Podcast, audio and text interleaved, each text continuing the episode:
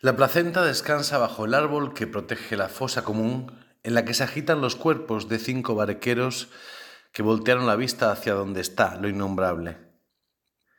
Francisco José de Caldas, subido en la peana de piedra de la plaza central de Popayán, muda su gesto de piedra, también de piedra, cuando ve lo que no hay que ver. Esa niña arrastrada por los tombos hacia el cuartel donde se pierde el rastro de la vida digna. A 2.600 metros de altura la asfixia parece el doble, especialmente cuando el peso de la historia, las leyes de los poderosos y el silencio de los alguien se acumulan en el morral de la resistencia. Pero nunca existió silencio cuando se pudo gritar, nunca renuncia ante la defensa del territorio, jamás la desidia ante el avance de las bestias.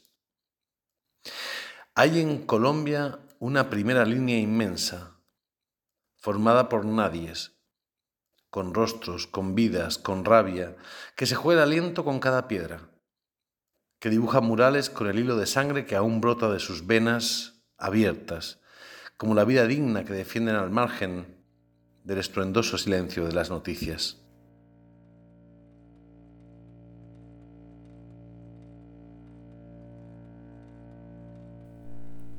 Acabamos de escuchar un poema inédito de Paco Gómez Nadal. Paco es periodista, activista, uno de los impulsores de la librería La Vorágine y acompaña procesos de resistencia en Colombia desde hace 20 años. Y de eso precisamente trata el programa de hoy, de las revueltas del llamado estallido social que se produjo en Colombia en 2021, una huelga general que se gestó sin líderes con la participación de una gran parte de la sociedad colombiana.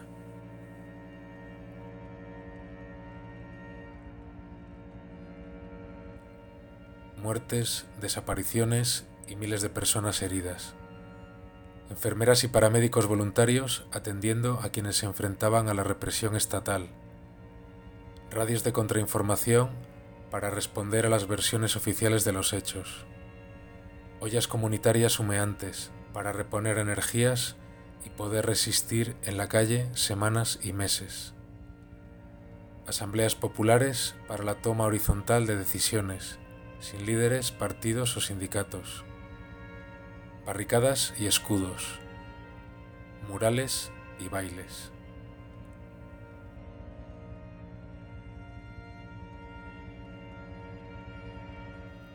El pasado 14 de septiembre, tres compañeros colombianos que actualmente están exiliados en el Reino de España vinieron a la Libre, en Santander, para hablarnos de este estallido social. Estos compañeros pertenecen a diferentes colectivos, colectivos que fueron muy activos durante las movilizaciones, colectivos como Hoguera Distro, distribuidora de publicaciones anarquistas y ruido de Latinoamérica, o Compañía Circuac, colectivo circense muy implicado en las problemáticas de sus barrios.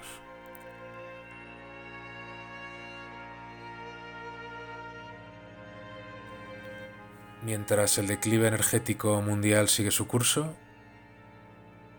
mientras la guerra mundial se expande por todo el planeta, bajo la forma de intervenciones neocoloniales y neoextractivistas, hemos hablado con ellos del estallido social,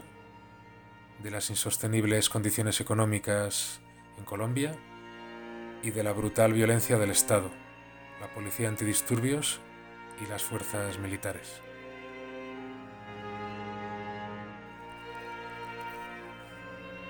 Pero también hemos hablado de la pedagogía del conflicto y de las diferentes dinámicas de aprendizaje que los trabajadores desempleados y excluidos colombianos llevaron a la práctica durante todas estas revueltas.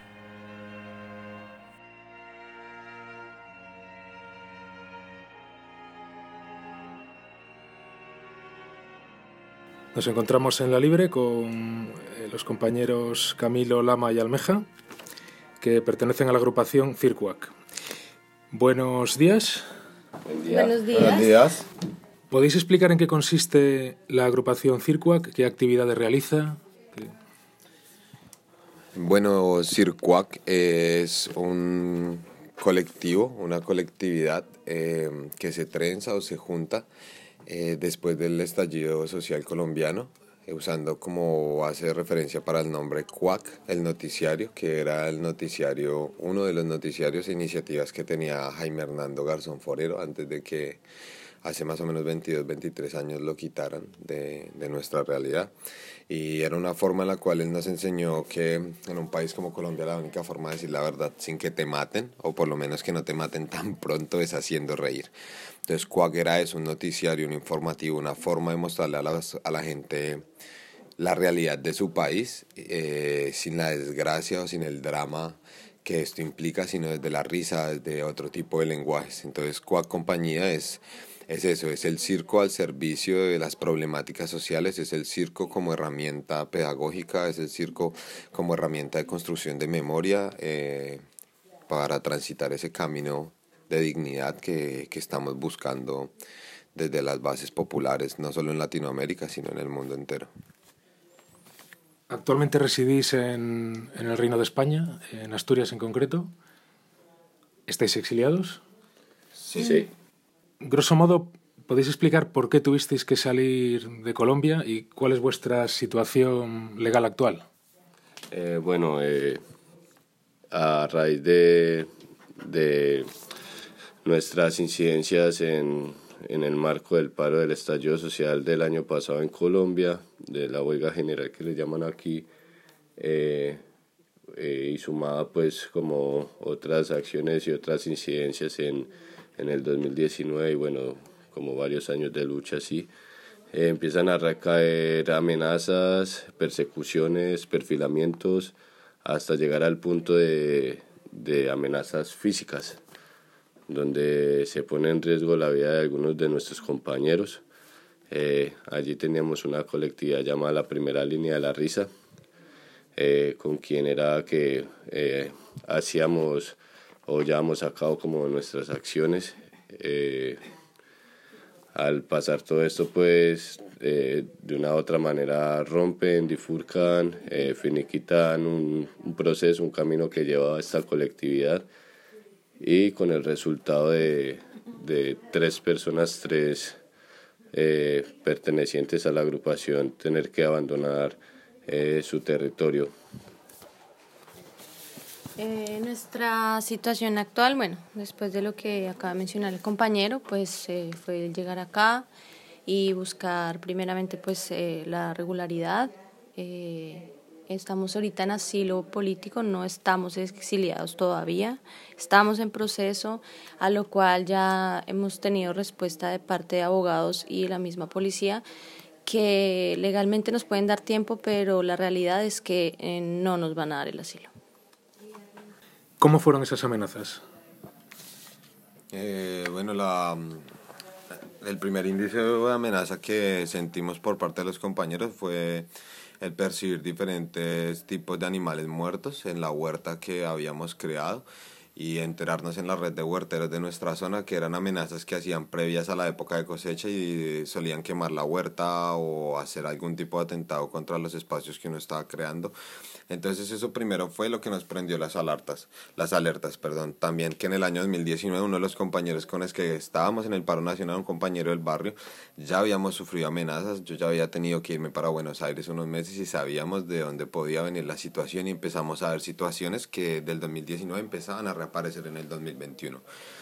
Eh, ya todo se fue un poco al extremo cuando un día con mi compañera Almeja nos llegó un capucho a la puerta de mi casa y nos dijo que, ellos, que él sabía quién era yo y que sabía que estábamos en el portal de la resistencia, que él también hacía parte de la resistencia, que fuéramos que esa noche había encuentro contra la policía y yo me acuerdo que lo único que le respondí fue, en el barrio no nos gusta la policía no se haga, no le busque males al cuerpo, hermano, váyase acá. Y se quitó la capucha y me dijo, como usted no sabe quién soy yo, usted no,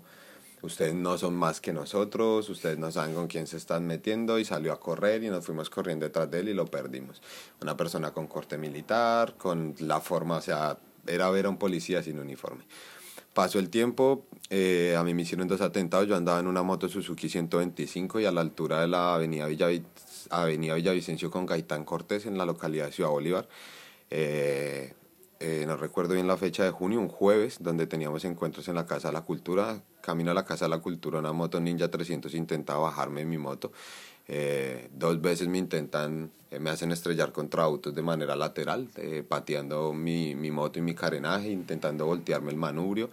y diciéndome insultos que en su momento no entendía ocho días después, exactamente haciendo el mismo recorrido, eh, vuelven a tentarme vez me, siempre me decían, flaco, flaco, nosotros sabemos quién es usted, flaco, ojos estrellan esa moto, ojo flaco que la moto tiene seguro, pero usted no, y frases como esas, pero como pues Ciudad Bolívar es el barrio donde llevo ocho años trabajando y siendo profesor con la comunidad, pues es mi barrio también. Entonces, que te cojan a ti en tu casa es difícil. Entonces, aún con una moto 125 pudimos encontrar los huecos y darnos cuenta de que cuando uno le tomaba las fotos, las placas, a estos vehículos eran vehículos sin identificar. Ya empiezo a ver a mi compañero Lama que también me dice, Cami, en el barrio están preguntando por mí, la policía me tomó fotos en el semáforo, otros compañeros igual, y se empiezan a multiplicar los casos a nivel Bogotá. En la Universidad Pedagógica puntualmente exilian a la compañera Jennifer, que es una profesora maravillosa que lleva años de lucha contra el machismo en los sindicatos de docentes, contra el machismo en la academia, que hizo una votación histórica y casi logra ser la presidenta por primera vez en el sindicato más grande del país, ASPU y ahorita está exiliada en México, uno de los países más feminicidas, porque todos los días le mandaban una camioneta con gente haciéndole las señas que le hicieron en vivo a Garzón en los 90 en televisión y que meses después lo mataron. Después de todo eso, eh, tuve una temporada con los compañeros que siempre que nos reuníamos en la huerta, regala lo que sea, fueron más o menos 15 días de que todos los días nos requisaba la policía. Apenas alguno llegaba, estuviera solo o apenas se reunían dos, tres, pum, llegaba una moto de policía, se quitan todo, los necesito revisar, no sé qué y en una de esas yo salí tipo 10 de la noche a la huerta sin, sí, solo y llegó la policía y me dijeron que me quitara los zapatos. Cuando me agaché a intentar quitarme los zapatos, él se agacha y en el oído me dice, flaco, nosotros sabemos quiénes son ustedes y con quién trabaja y ya nos dijeron que nos respondemos por su seguridad. Tienen 15 días para que no los veamos más. Y ahí ya fue la decisión. Yo no sé si, si ves la tele, eh, pero, pero en los medios de comunicación, los medios de comunicación de la burguesía, dan una imagen de Colombia totalmente falseada. Durante el estallido social de 2021 se hablaba de, de un movimiento ciudadano, ya no se habla de clase obrera, de un movimiento ciudadano que luchaba contra un gobierno en concreto. Pero claro, mm, sabemos que esto viene de muy atrás. ¿Podéis explicar un poco cuáles fueron los motivos principales que produjeron este estallido social? Bueno, yo siento que para ninguno de nosotros, ni para, yo creo que ninguno de las personas con las que compartimos en las calles de Colombia sería una sorpresa ver la tergiversación de los medios europeos,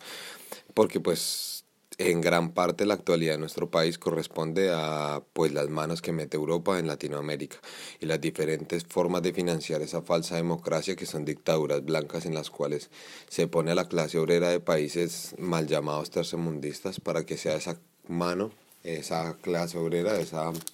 esa mano de obra barata la que sustente multinacionales y grandes compañías que se enriquecen, como lo vemos en marcas acá en España, como Sara, como diferentes marcas que van a países como Indonesia, como Bangladesh, a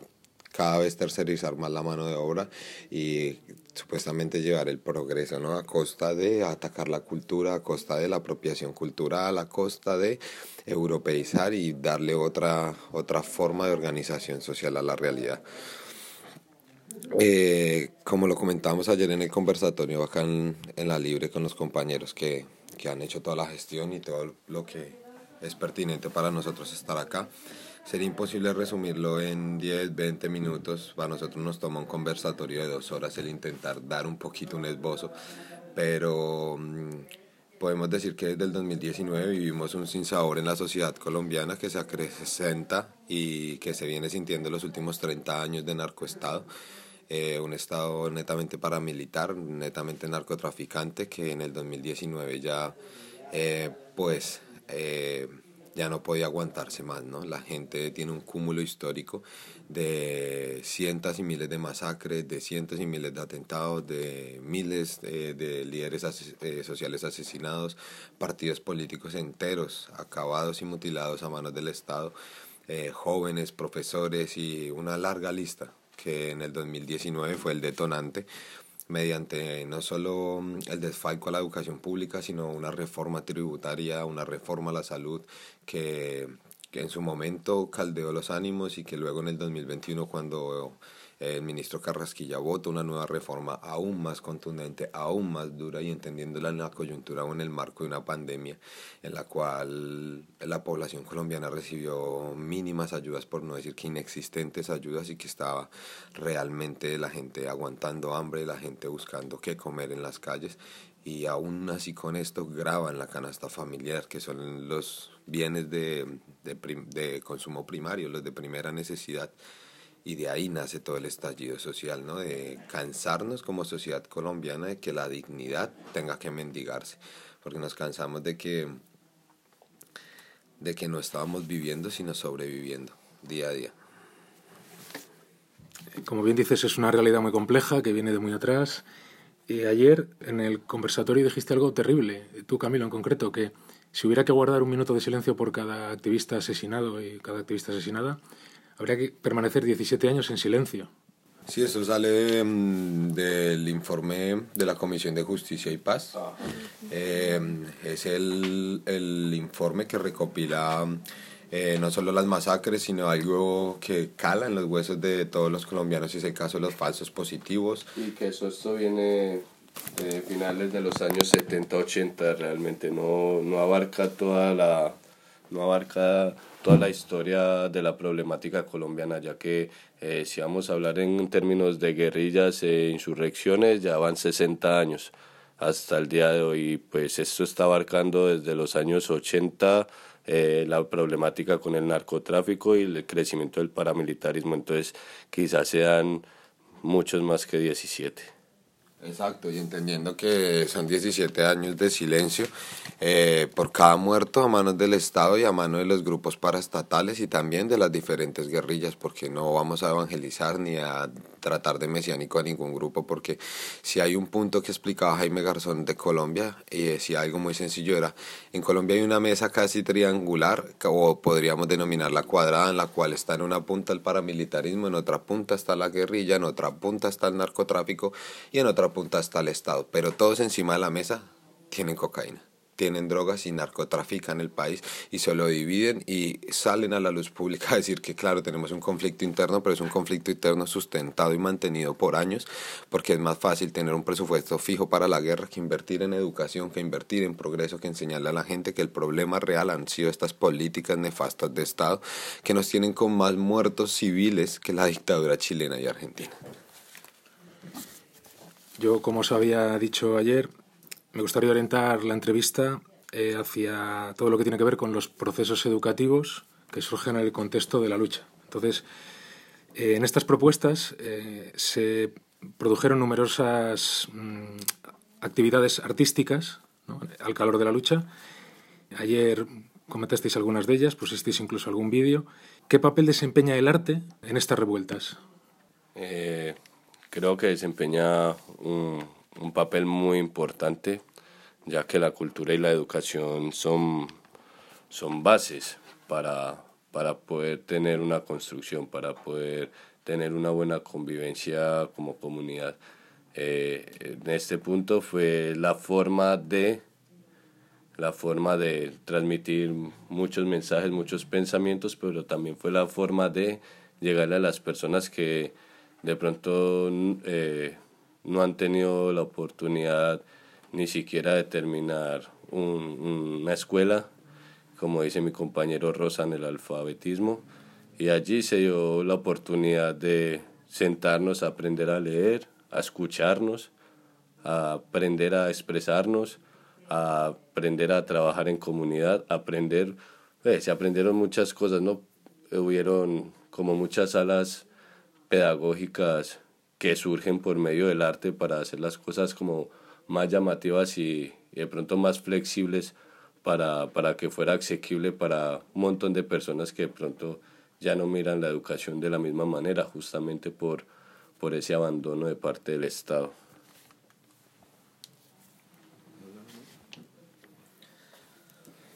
Sí, yo siento que como dice el compañero,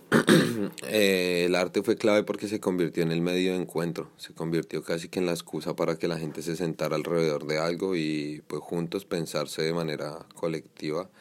crítica y consciente pues los diferentes espacios que se iban presentando en la coyuntura del paro nacional. Ayer comentabais que durante estas revueltas se crearon muchos espacios de aprendizaje hablabais en concreto de colectivos pedagógicos. ¿En qué consistieron estos colectivos pedagógicos? Eh, ¿Los impulsaban los propios vecinos de los barrios, profesionales de la educación, funcionarios del Estado? Bueno, yo siento que mm, el solo hecho de escucharnos sería una lógica clásica exacta que un funcionario de gobierno nunca podría habernos ayudado o ser parte de lo que hicimos los funcionarios de gobierno no tuvieron más que ver en un fenómeno que todos conocemos que se llama oportunismo. Ahí sí los vimos. Cuando vieron los procesos funcionar, cuando vieron las cosas creadas, ahí sí dijeron vamos a subvencionar, vamos a apoyar a los muchachos, vamos a darle reinserción social y a tratarnos como si fuéramos eh, rehabilitación de drogas, ¿no? Como si lo que necesitan o no rehabilitar para entrar nuevamente a la sociedad. Una reintegración, como dice mi compañera Almeja. ¿Y quiénes lo hicieron realmente? Estudiantes en proceso de formación, profesores populares, profesores comunitarios, como muchos de nosotros que conocimos la pedagogía en el barrio con la gente y en la calle, que después, claro, se enriquecieron los procesos mediante simposios, conversatorios, coloquios, ferias libertarias, universidades, procesos técnicos, tecnológicos, huertas, todos esos procesos alimentaron y fueron la base de que hubieran tantos profesores que eran profesores sin, sin necesidad de un título, ¿sabes? Eran profesores de la práctica, profesores de 8, 10 años de entrega al barrio y que uno los veía desenvolverse en el barrio y dice, claro, si llega acá un profesor de la universidad no tiene berraca idea de dónde está parado, porque acá esta gente sí habla el lenguaje del barrio, sí entiende las necesidades del barrio, entiende lo que es el colectivo, lo comunitario y es su barrio, en esencia es su barrio, no es alguien ajeno interviniendo y siendo testigo pues de unas necesidades ajenas como un mesías, sino fue la gente realmente, los chicos que se formaban para ser profesores, los chicos que ya eran profesores en el barrio, los huerteros, los punkis, los grafiteros, todos desde los conocimientos que tenían, encontramos, encontramos las formas de aportar y juntos em, empezamos a buscar, qué sé yo, decía mi compañero Lamayero Almeja, teníamos la huerta, pero también teníamos conversatorios, pero también teníamos encuentros con la biblioteca, también teníamos encuentros con diferentes comités, porque no fue solo un comité pedagógico, fueron muchas personas que empezaron a elaborar metodologías didácticas y, y formas desde la pedagogía para llegarle a la gente, para poder construir lo que el Estado nos había quitado y era una educación pública, gratuita, laica y en las calles. Entiendo entonces que ya existía un tejido social amplio en estos barrios. En concreto, ¿en qué, en qué zona de Colombia vivíais? ¿En qué, en qué ciudad? ¿En qué pueblo? Bueno, eh, debido a la cuestión de la reforma tributaria, ya hablando un caso más personal, vivía yo en el noroccidente de la ciudad y al verme afectada... ¿De, qué ciudad, perdona? De Bogotá. Al verme afectada ya eh, con esta situación, me voy para el suroccidente de Bogotá, eh, donde se ubicaban mis compañeros también, eh, y allí fue donde empezamos pues los procesos ya como tal de lo que explicó mi compañero Camilo. Puntualmente se llama Bosa. Ah, sí, puntualmente es Bosa, eh, el suroccidente de la capital, en el barrio, ah, bueno, Atalayas, en el barrio Palestina, bueno, en, en, los barrios, diferentes barrios de la, de la localidad de Bosa. Ya existía un tejido social, eh, ya existían espacios de aprendizaje no institucionales, ¿no? Pero os quería preguntar, en concreto en 2019 y 2021, ¿surgieron nuevos espacios de aprendizaje al calor de esas luchas concretas? Eh, ¿Y qué tipo de, de espacios se crearon que no existieran previamente? Eh, bueno, ahí tendríamos que retomar que, que sí se construían espacios eh, de educación antes de, más, sin embargo, estaban más carentes porque la gente también no tenía como ese, esa, ese mismo pudor o esas ganas de, de aprender o de adquirir un conocimiento por medio de... Eh, en ese tiempo, los lugares que se gestaba más esta cuestión eran los ámbitos universitarios, eh, en, en, la calle por medio de, de las eh, culturas de la contrainformación. Había también eh, cierta educación. Más sin embargo, en el 2019 es que se empiezan a gestar este tipo de solidaridades, porque lo veo de esa manera, como solidaridad con el pueblo, ya que es una de las problemáticas más grandes que tiene Colombia y creo que toda Latinoamérica, ¿no? Que es el problema de la educación, que estamos abandonados por el Estado que no conviene invertir en educación porque van a salir personas más críticas y más conscientes ante todo un montón de problemáticas que nos enfrentamos. Entonces en el 2019 empiezan a surgir todas estas eh,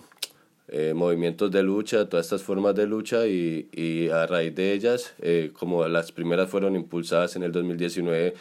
justamente por los movimientos estudiantiles en su mayoría, se empiezan a gestar esta, estas formas de llevar el conocimiento de otra manera, de, con otras alternativas, a los lugares populares, a la comunidad. En el 2021 vimos como el fenómeno del, del estallido social que ya fue masificado y de una u otra manera se, se retoman estas prácticas para llevar a, a la comunidad y a, a, la población en general eh, tipos de información que no te llegan ni siquiera por los medios de la educación tradicionales que conocemos.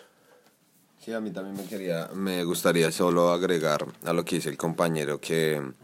que también parte que hayan sido los estudiantes como los que siempre tenían un poco ese lugar de, de, de, de, lucha, por decirlo así, fue porque en Colombia históricamente las universidades públicas siempre ha sido como la trinchera académica de grandes pensadores que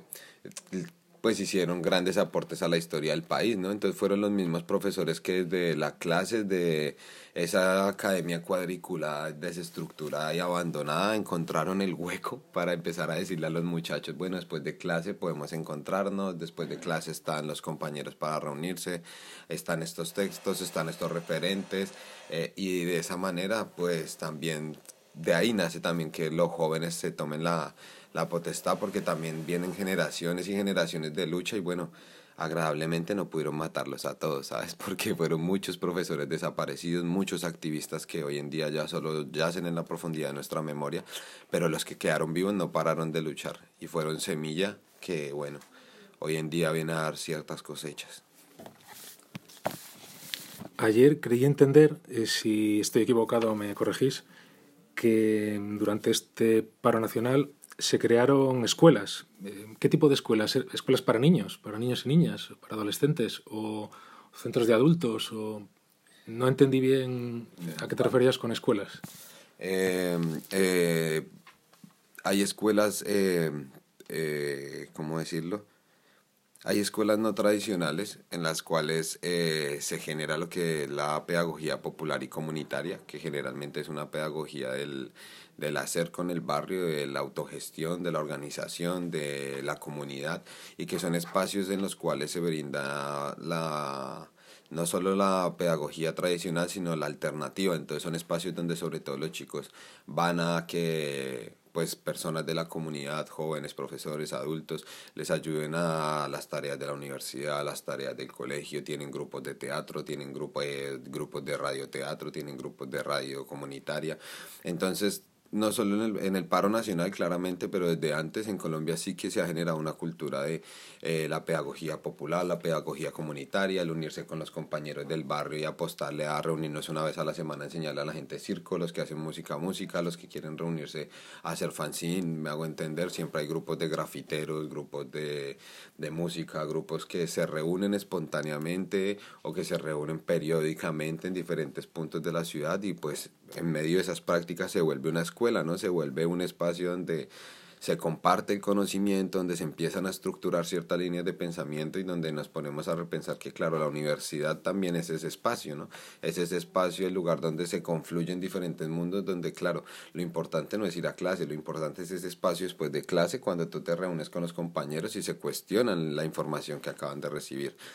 Pero aún con eso, la academia, sin experiencias colectivas y sin experiencias de vida en la calle y con la comunidad, carece de sentido. Entonces siento que estas escuelas guardan en su esencia, aún con la carencia de herramientas que le plantea la realidad, guardan su esencia al atender esas necesidades puntuales de la sociedad en la que habitan porque son parte y las entienden y las viven. Por eso para ellos no es un... Eh, un placebo, como muchas veces es pan porque te estoy ayudando, ¿no? Es que realmente esto hace parte de mi realidad y si yo no lo asumo, si yo no me hago cargo, nadie va a venir a solucionármelo. Eh, para apoyar ahí lo que dice el compañero eh, y para puntualizar lo que las aulas eran las mismas calles, que no había una estructura misma física como para llamarlo escuela, porque la pregunta la entendí como por ese lado. Eh, eran las mismas calles donde se reposaba el conocimiento y donde se esparcía para todas las personas, no había un lugar en específico, era nuestro lugar de, de, de digna eh, como resistencia, el portal de la resistencia, allí fue donde se gestó y donde se puso en práctica la educación popular. educación que surge a la luz de la vida en sociedad, no Tal cual. mediatizada por el Estado. No, no, no hubo nunca una mano del Estado, ya que justamente se enseñaban cosas que no te van a, lo que decía antes, no te lo van a enseñar en la escuela, no lo vas a ver en los medios de comunicación, justamente vas a ver toda esta, todas estas maquinarias atacando como eh, puntualidades que se trabajaban, como la conciencia, la solidaridad, el apoyo mutuo, que fueron base de, esta lucha. Desde, desde la izquierda se suele ver en la escuela pública una conquista irrenunciable, ¿no? Pero bueno, hay, en el ámbito libertario hay movimientos desescolarizadores, antipedagógicos, que sí que es verdad que en, en Europa no tienen mucha fuerza. En Colombia tiene fuerza el movimiento desescolarizador, tiene fuerza el movimiento antipedagógico, que propone otras formas de educar, otras formas de transmitir conocimientos, como por ejemplo proponía Iván Illich en centros de aprendizaje convivencial, mezclando personas de diferente edad. ¿Ese movimiento tiene fuerza actualmente en Colombia o Sí, pero nosotros no lo conocemos o en lo personal, no sé, mis compas, yo nunca he escuchado es, esa determinación como antipedagógico, sino como pedagogías alternativas o pedagogías del oprimido, como lo propone Freire en Latinoamérica, y son pedagogías que entienden la diversidad del contexto. Entonces les puedo poner un ejemplo puntual en el Cabildo de Avirama, en Páez Cauca. Tenemos una escuelita maravillosa que creó una señora de la comunidad golpeando puerta a puerta para encontrar los niños, para educarlos, y claro, niños de 5 como niños de 14 como niños de 8 que ninguno había tenido educación que ninguno tenía como un cómo decirlo como un como un punto medio sabes como que ninguno podía decirse bueno por lo menos todos saben sumar todos saben restar no todos necesitaban aprender todo. Entonces era una educación en la cual, claro, veían todas las materias tradicionales, pero veían materias como cultivo, como eh, ecología y cosas que no se ven en la escuela, pero que hacen parte de su contexto. Y se veía, claro, niños grandes con niños pequeños, se veía la matemática combinada con las sociales y se veía otra forma de, de, de leer el mundo, de leer la realidad, sin materias como la religión, sin materias de pensamiento occidental, sino más arraizadas a la parte parte originaria. Entonces sí que en Colombia hay mucho proceso muy interesante y muy activado a reunir a los chicos, los jóvenes, los viejos, a romper esos esquemas tradicionales de la educación, pero no lo he escuchado denominar como una manera ante, antipedagógica, sino por el contrario como una nueva concepción de la pedagogía, como una deconstrucción del mismo término, en pro de construir algo al tamaño de las necesidades del contexto, porque sí que ciertamente algo que hemos encontrado es que pues las teorías, así como los discursos, con pasar el tiempo no solo se quedan cortos, sino que se van marchitando. Ayer también comentabais que se crearon durante estos levantamientos populares bibliotecas móviles, bibliotecas barriales, no me acuerdo exactamente el término, pero ¿cómo funcionaban estas bibliotecas y qué función tenían? Había, había una, puntualmente en el portal había una, una colectividad eh, que eran alrededor de cuatro o cinco compañeros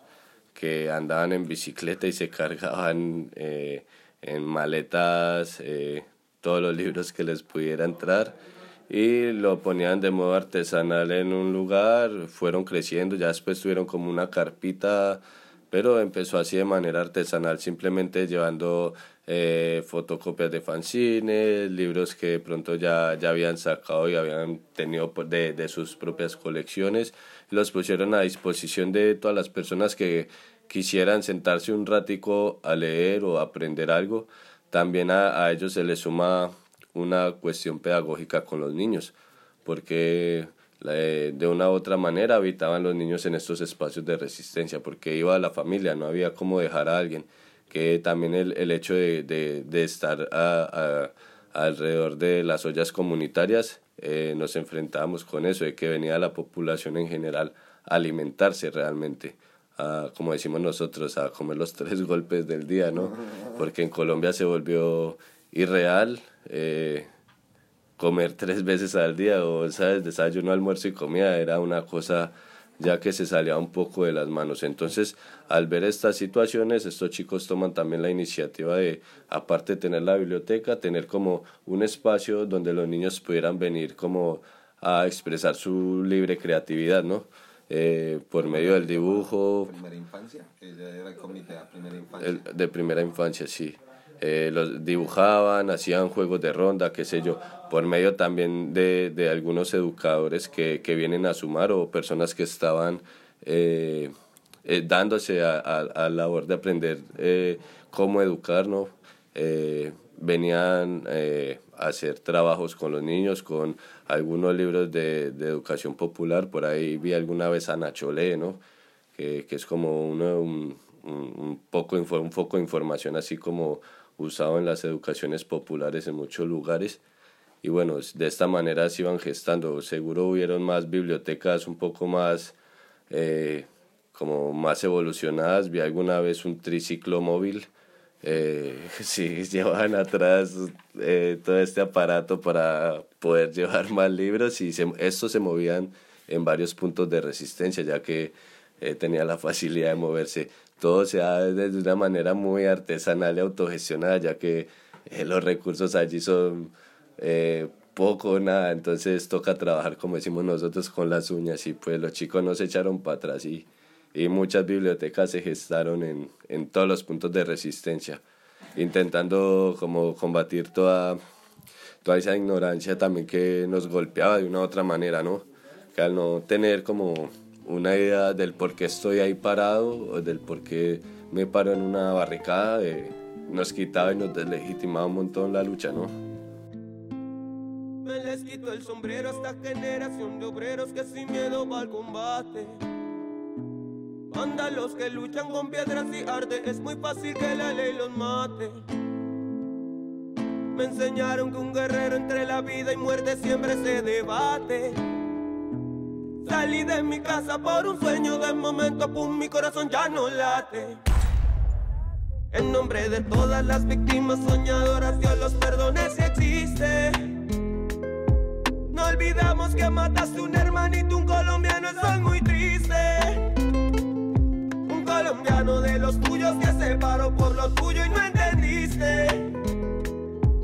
Defiende esa muerte a los que no conocen, no entiendo por qué lo hiciste nos están matando, nos están robando, desde arriba mirando, como nos vamos acabando, nos están matando, nos están masacrando, desde arriba mandando, los míos nos están tirando. La primera línea sacrifica vidas por nuestros derechos, igual que la minga indígena mártires poniendo el pecho. Y así no censuren y los medios tergiversen los hechos. El mundo ya sabe quiénes son los criminales al acecho.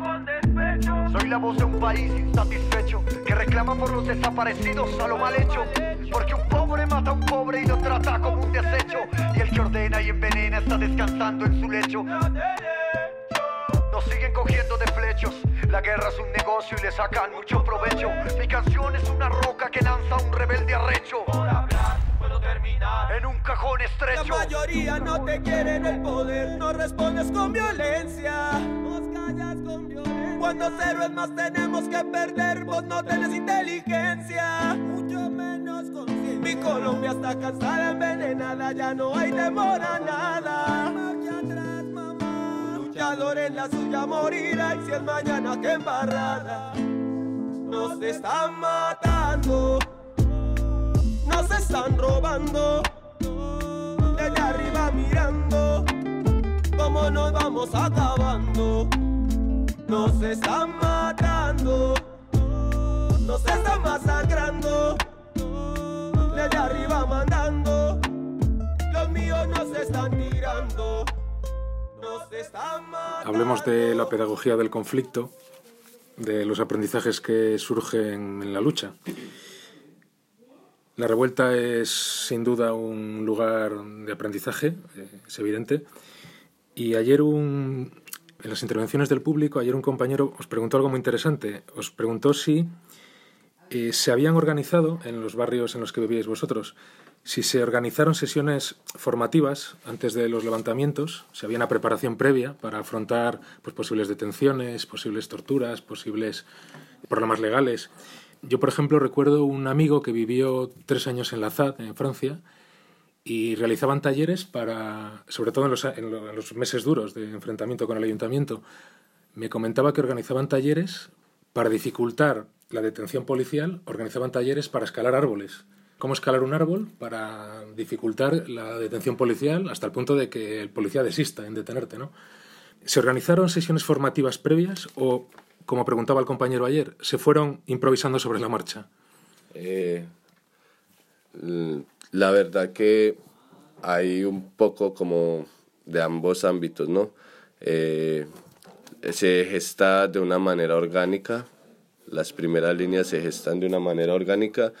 con integrantes muy eh, del multiverso, muy diferen muchas diferencias. Habían personas políticamente formadas, habían personas de ámbitos universitarios, pero en su mayoría eran los chicos del barrio, eh, personas con carencias eh, de toda índole. Entonces, al, al, estar así, están un poco alejadas de estas cuestiones más. Sin embargo, eso no quería decir que no están preparados para afrontar eh, ese tipo de coyunturas. de una u otra manera también se entrenaron, pero eso fue a medida de que empieza el paro, que lo, lo denotamos con mi compañero Camilo, que íbamos a los campamentos de las primeras líneas y los chicos eh, entrenaban cómo, cómo resistir la patada del policía con los escudos. Eh, tenían algunas actividades que, que eran promotoras de, de, cómo, de cómo estar en el momento. Más sin embargo, esto se gestó de una manera muy orgánica y más bien se, se ve como por la sagacidad del pueblo también, porque no, no, no vieron entrenamientos de líneas ni nada de esto. Todo esto fue vamos a la calle y vamos a por todo, vamos a defendernos. Lo que yo más aprendí ahí, creo que la mayoría de personas, es cuidar al del lado, saber quién es el que tiene al lado. Eso fue quizá lo, lo que hace más fuerte esta cosa, ¿no? Que es, si cuido a mi compañero, mi compañero me cuida, aquí, aquí no pasa nada. Entonces creo que ese es la mayor, el mayor aprendizaje que se lleva eh, estando en, en, las barricadas, ¿no? Como ese amor al, a la solidaridad de tu compañero. Yo yo ahí siento algo muy bonito cuando escucho hablar al Lama de ese tipo de experiencias porque se vivió así, ¿no? Como los primeros días, uno por más formación que tuviera, yo tengo más o menos nueve años en espacios de conflicto frente a frente con la policía y aún así nunca deje correr el miedo, nunca está el rigor fuera de la situación, por más que uno tenga toda la experiencia, sería una mentira no decir que uno no alcanza a sentir el miedo en algún momento, uno en algún momento no duda. Pero claro,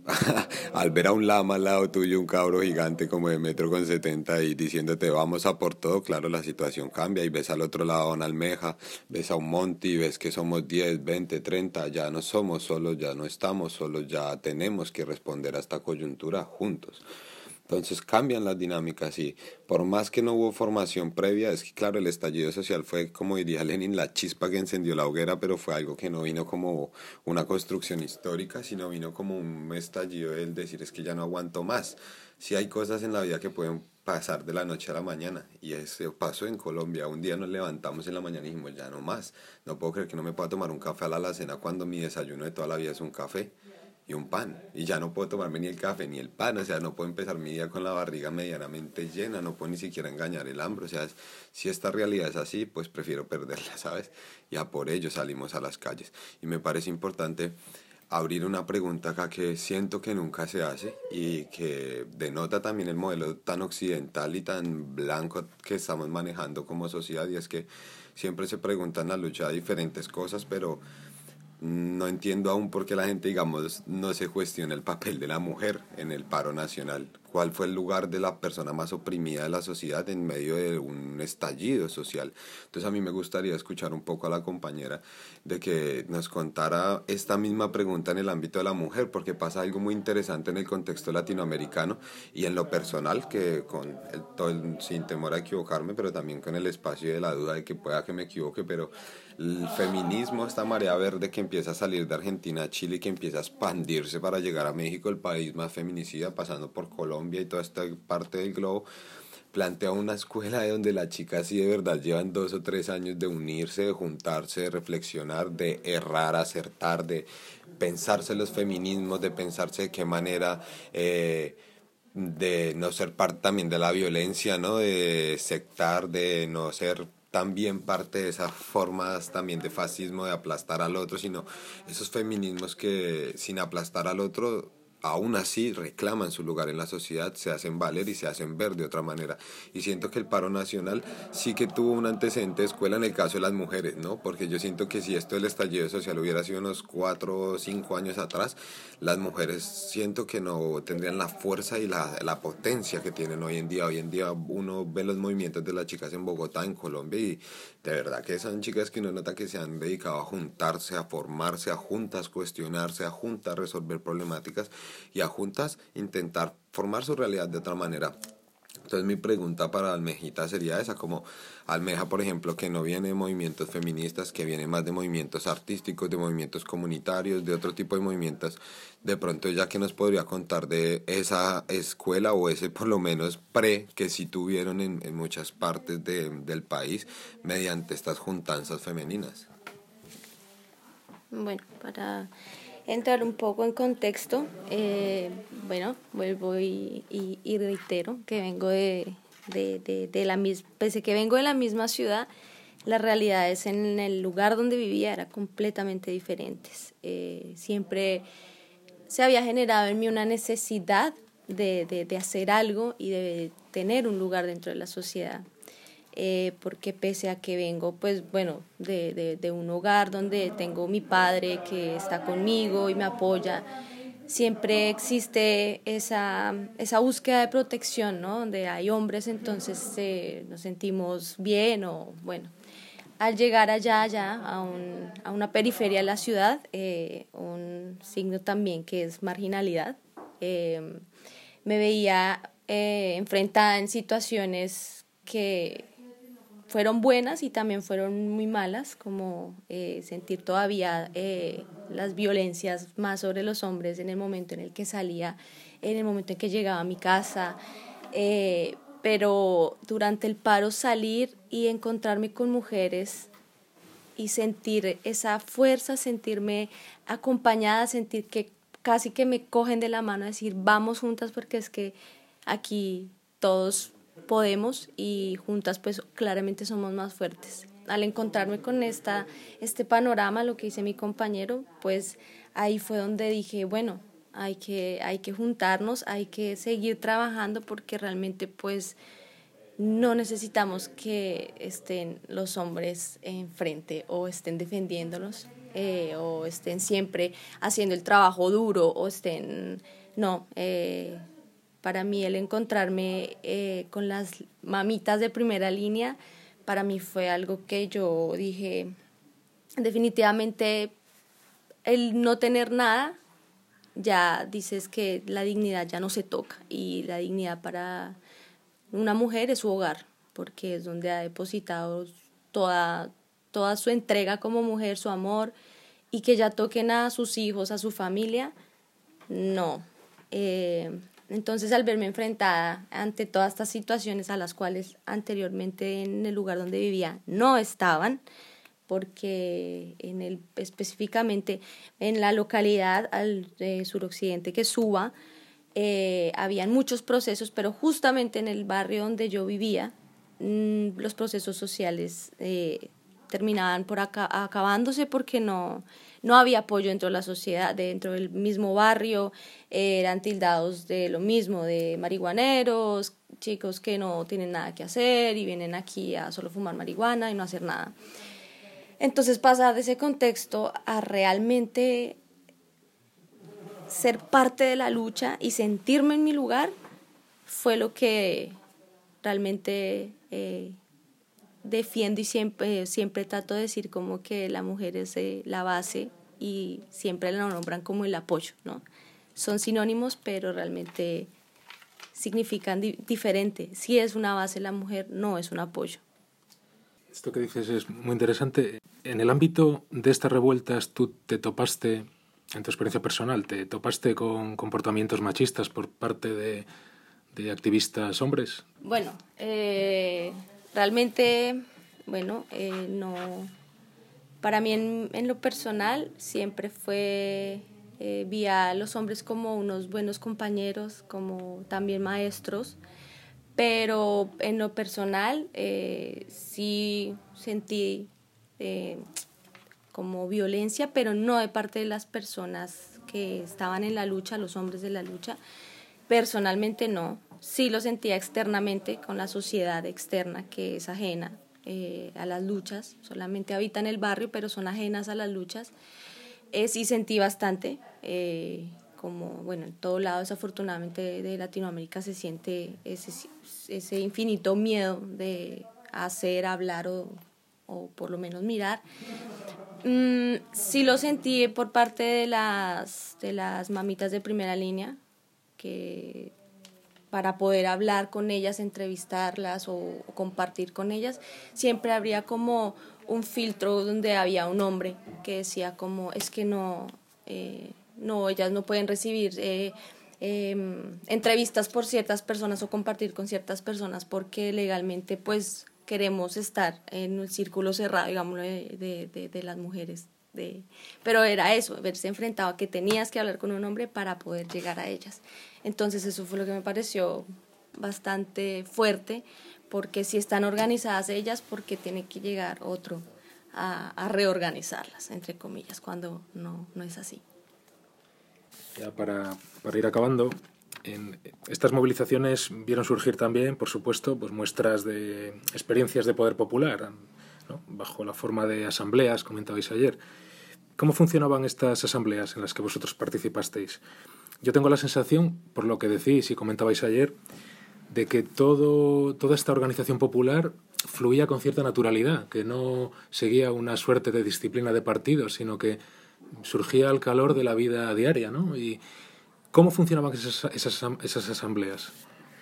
Bueno, pues yo siento que el antecedente histórico que nos han dado degenerados como el MOIR y todos estos parches que siempre que llega la masa la gente se toma las calles y luego estos van a negociar en la mesa con el gobierno, dejó a la gente una sensación primeramente antimilitarista y segundamente antimilitante en cuanto a una cuestión de partidos. La gente quería militar en el barrio, militar con su gente, pero cuando le ponían una bandera de color, un nombre, un tal, ya la gente se empezaba a cuestionar y decía, che, esto no me representa en nada, yo ya no voy a esto, ¿sabes? Entonces sí como que las asambleas y tal eran nosotros intentamos un poco seguir las enseñanzas de nuestros pueblos originarios y era mantener pues la figura del relator, la figura del moderador, la figura de los tiempos, la figura de lo que es eh, una participación, una apelación, una, una moción de aclaración, una réplica y entender todas estas reglas para mínimamente comunicarnos. Eh, no se dio de manera natural, tuvo que darse eh, espacios de uno sentarse, decir, bueno, vamos a hacer una asamblea, listo, quién se pone en tal labor, quién en la otra, en la siguiente quién lo va a hacer, esta información quién la va a guardar, con qué fin se va a hacer. Entonces como que todo sí fue una, un acto, aunque es raro decirlo, pero sí, en Colombia hicimos un acto de memoria, en un país que, bueno, se lucha, es nuestro mayor flagelo pero sí que pudimos lograr ejercicios de memoria en las cuales miramos para atrás y dijimos, che, mira que estos tipos de organización han funcionado, mira que tenemos grandes ejemplos en Medellín, Cali, Bogotá, Jumbo de organizaciones que dieron las luchas en la época de la UP, en la época del M19, en la época de Pizarro y hoy en día siguen vivos y siguen siendo centros culturales, centros de investigación, espacios donde la gente, la peña puede seguir accediendo a la información, donde puede seguir ahí aprendiendo. Entonces siento que eso fue lo que hicimos, mirar un poco para atrás y decir dentro de todo lo que no ha funcionado, cuáles fueron las apuestas que de pronto dieron otro sentido a la realidad y por lo menos brindaron otros espacios para que, bueno, nos encontráramos. Tú, Lama, antes, eh, hace un rato has hablado de las tradicionales ollas comunitarias, que siempre han acompañado los, los procesos de lucha social. Durante estos conflictos se vieron muchas ollas comunitarias. ¿Qué función desempeñan y qué ocurre en torno a ellas? ¿Qué se aprende en torno a ellas? Eh, las ollas comunitarias se volvieron un símbolo de, de la lucha, eh, no solo en Colombia, hay muchos lugares donde se ejercía la olla comunitaria como centro de reunión también, que no era solo alimentar el alma, eh, el, el cuerpo, sino también el alma y el conocimiento por medio de, del compartir, porque de una u otra manera nos sentábamos todos a, a la misma vuelta y, y, compartíamos una de las cosas más sagradas. Las ollas comunitarias tuvieron un boom en Colombia muy fuerte, o, ya que eh, justamente en ese tiempo empiezan las salsas de la canasta familiar, eh, que muchas personas por estar en, en los puntos de resistencia no accedían a su comida. Eh, eh, había personas, trabajadores informales que salían a la calle diariamente y no, no, no tenían dinero para gastar a comer, entonces ellos venían aquí. Ellos vieron eh, de una u otra manera la sociedad en general, de una de otra manera como un beneficio en, en los puntos de resistencia, ya que eh, se empieza también a votar como idea de, de soberanía alimentaria, ¿no? Allí entran como, claro, estos productos de esta sopa son de aquella huerta y empieza a haber todo un, como un brote de información hacia la población en general. Entonces incide de una manera muy grande,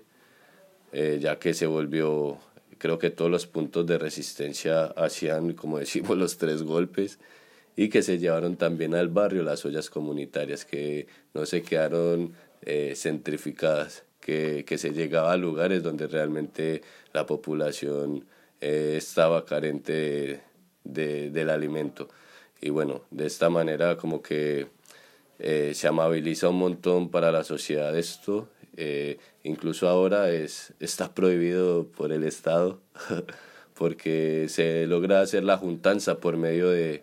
de las ollas comunales, se logra pasar una palabra por medio de un plato de comida, se logra llevar un poco de solidaridad de corazón para otra persona que quizás está carente de esto. Entonces creo que fue uno de los golpes más grandes que, que tuvo también el, eh, este estallido social que nos encontramos alrededor del calor de la olla. ¿Qué papel jugaron las redes sociales? ¿Qué, qué papel jugaron las nuevas tecnologías? ¿Veis en ellas algo positivo? ¿Es una forma de control absoluta? ¿Qué opináis sobre, sobre la tecnología y las redes sociales? Mm, yo opino que la realidad es una sola y se vive en las calles y con la gente y claramente fueron medios para comunicarnos entre ciudades y demás, pero son medios que siempre están controlados y que por más que tengamos fuentes y que la gente diga, no, que están ahí, lo craquea, que ay hermanito, tienes que conocer los hackers que tenemos en Colombia, mi hermano, tienes que conocer la seguridad que Estados Unidos le ha puesto a Latinoamérica y darte cuenta que toda la información se filtra, que toda la información se tergiversa, que por más que vos votes una contrainformación con toda la con todas las pruebas, con toda la veracidad, veracidad, cinco minutos después vas a tener eh, gente con el mismo video diciendo otras cosas, haciendo que la información pierda sentido. Entonces yo siento que, claro, el estallido social nos brindó una el, el ver también las redes como un campo de lucha porque se volvieron las redes un constante ir y venir de debates de videos de la derecha contra videos de izquierda de las pruebas contra la contrainformación de todas estas formas y claro la información se confronta se prolifera se difunde pero no deja de estar controlada y mediatizada. Entonces siento que, claro, la tecnología, así como pro, propicia ciertos avances en el ser humano y propicia ver la realidad de otra manera, también entra en una dicotomía de la comodidad de, diría Carlos Vallarta por allá en México, de la vida holgada y facilona, ¿no? Entonces cada vez la gente se la ponen, le ponen abre fácil hasta el bolígrafo, entonces ya la gente empieza a perder el sentido del esfuerzo, del esfuerzo colectivo, del entender eh, no esta frase asquerosa que nos anda la historia que el trabajo dignifica, porque el trabajo no dignifica, pero sí despierta y hace consciente a las personas de que, claro, eh, toda lucha, todo sueño, toda meta implica un trabajo, un trabajo colectivo riguroso y organizativo, porque es que la lucha muchas veces la gente cree que es un montón de hippies alrededor de una hoguera con alcohol e incienso. Y la real lucha es a las 6 de la mañana, todos organizaditos, con el libro bien leído en la mano y discutiendo cómo vamos a organizar el día, cómo vamos a organizar la semana, cómo vamos a organizar el mes, cómo vamos a organizar el año. Eso es realmente la lucha, ¿no? Entonces yo siento que independientemente a todo lo que nos pueda brindar, a todas las herramientas que nos pueda dar, eh, la lucha en Colombia nos demostró un montón la, la necesidad del encuentro entre el ser humano, a tal punto que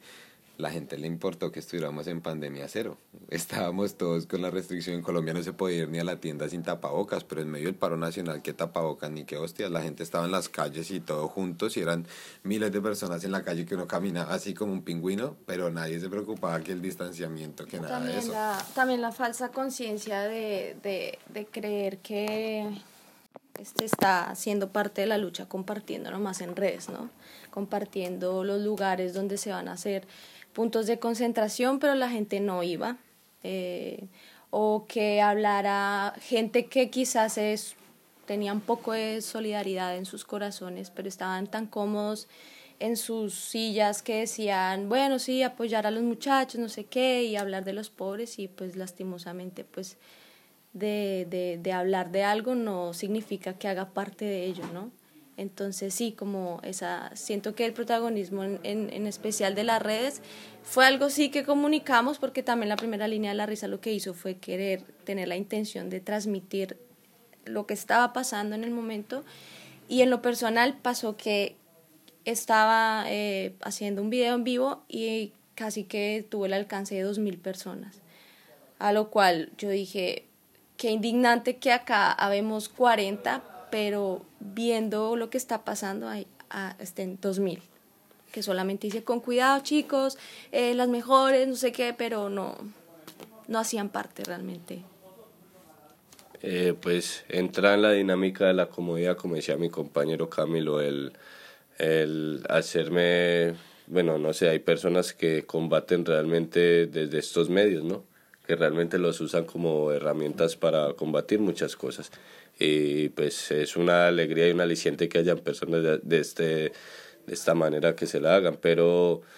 pero también encontramos como la persona de común que entra en la comodidad desde su casa y el celular y claro, hay un montón de información que está brotando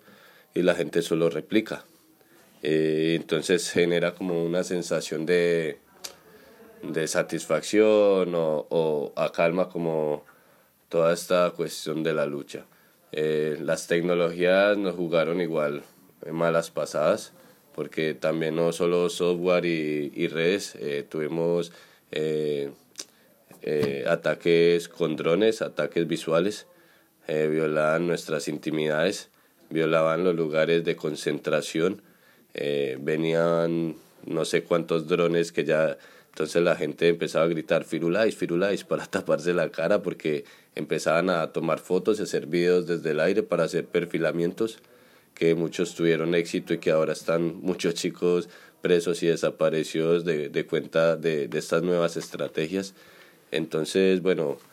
también eh, eh, con las experiencias de Japón y de Chile también vemos la cuestión de los láser, ¿no? Entonces hay como una contrarrespuesta a, a estas nuevas tecnologías, pero sin embargo van avanzando, ya tienen, no sé, parlantes que captan ondas sonoras a no sé cuántos kilómetros y los pueden definir de cierta manera o especificarlos y que nos han escuchado todo, que nos han visto todo, que eh, realmente hay una violación de la intimidad por medio de la tecnología y hay una violación de, de, de la discreción de, de las luchas. Entonces, claro que la tecnología eh, por medio de las redes funciona de una manera todo guapo porque realmente que el hecho de que la gente esté replicando eso también genera como algo más viral, ¿no? Que de una u otra manera va a romper eh, eh, este, estos sistemas operativos que hacen que repliquen o no cierta información. Eh, no me acuerdo el nombre ahorita. Y, y bueno, en las calles entonces vivimos de esta manera como este choque que tenemos con las nuevas tecnologías, cómo se usan las nuevas tecnologías en contra de los pueblos también, en contra de las luchas. La última pregunta era que, cuál es la situación actual de Colombia y qué esperanza tenéis en que las cosas cambien. Ya cerraríamos con eso. Bueno, pues para, para esto yo creo que vamos a hacer un, un par ahí con mi compañero Lami con Almeja porque yo siento que cada uno tiene su, su particularidad. Pero en algo que podemos hacer como un punto en común es que sabemos que no va a llegar por medio de un gobierno que nosotros tenemos la esperanza es que en el, el, pueblo recuerde lo que pasó en el 2021, recuerde todos los pequeños o grandes triunfos que se tuvieron y se vuelvan no solo a las calles, sino a las casas ese pensamiento y ese deseo de un país mejor, ese país que nos decía Garzón que sí solo se iba a cambiar cuando nosotros los colombianos asumamos lo necesario para cambiarlo. Y es, dejemos ese pensamiento mesiánico, religioso y heredado de España de que va a venir un Mesías a salvarnos, porque no existe y somos nosotros la respuesta colectiva que le dará sentido diferente a esta realidad. Bueno, también lo que mi compañero Camilo, eh, también lo veo como una oportunidad de, de, de, de salir a, a exigir más, a exigir que si nosotros que somos la base, pues no, no pasa nada. Eh, lo veo como eso, una gran oportunidad para, para entrar, porque en el caso de que ya nos reunamos y se levanten armas contra nosotros o demás, pues ya no es solo la, la mm, parte, una parte de la sociedad, sino ya son todos. Bueno, un mes y a pocas semanas de, de estar instaurado este nuevo gobierno, primer vez un gobierno de izquierdas en Colombia, eh, el pueblo en general votó toda su fe hacia este gobierno, como dice mi compañero, algo como medio mesiánico, o no medio, enteramente mesiánico, eh, ya que justamente el día después de las elecciones que dan por hecho que gana Petro, se hace una fiesta, no sé, hacer una fiesta muy grande a nivel nacional y el pueblo baja los brazos, se quita los guantes y está dejando de lado esta lucha que se estaba construyendo solamente porque es otra, otra posición o otra opinión política. Más sin embargo, en, en, creo que eso es en lo que coincido con mis compañeros, de que la lucha no tendría que acabar,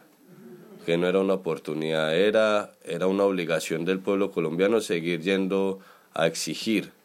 a exigir todo lo que nos ha, de lo que carecemos, que ya teníamos un proceso de luchas que lo abandonamos y tenemos ahora consecuencias